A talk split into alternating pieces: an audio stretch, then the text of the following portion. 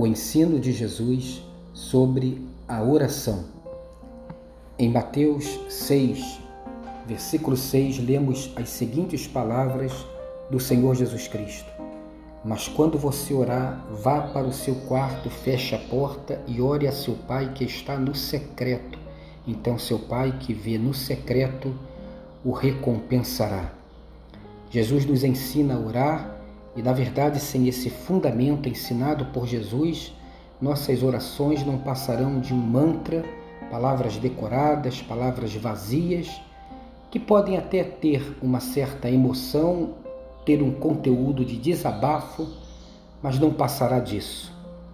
Em terceiro lugar, Jesus nos ensina que orar é mergulhar dentro de si mesmo, dentro de nós mesmos.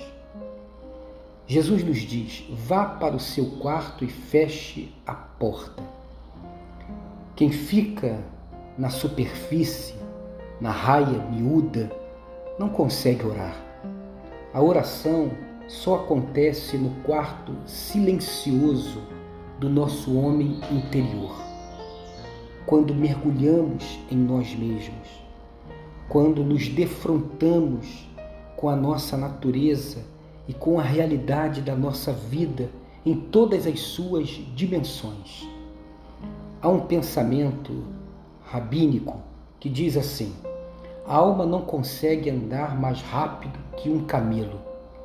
Nesse caso, devemos parar de vez em quando para esperar a alma chegar.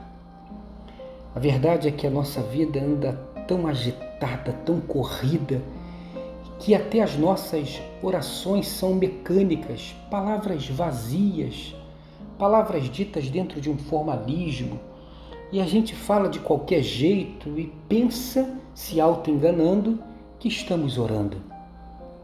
Fechar a porta do quarto, ou seja, sair um pouco dessa pressa do mundo, desse barulho, dessa multidão e mergulhar dentro de si mesmo, ter um momento a sós com Deus, buscar um alimento de Deus no nosso homem interior e a partir daí um equilíbrio que virá da fé, de um contato com o Espírito Santo, um momento também de silêncio onde procuramos ouvir, perceber a direção do Espírito para a nossa vida. Entretanto, não é um mergulho sozinho, porque quem mergulha dentro de si sem Deus pode se deparar com desespero.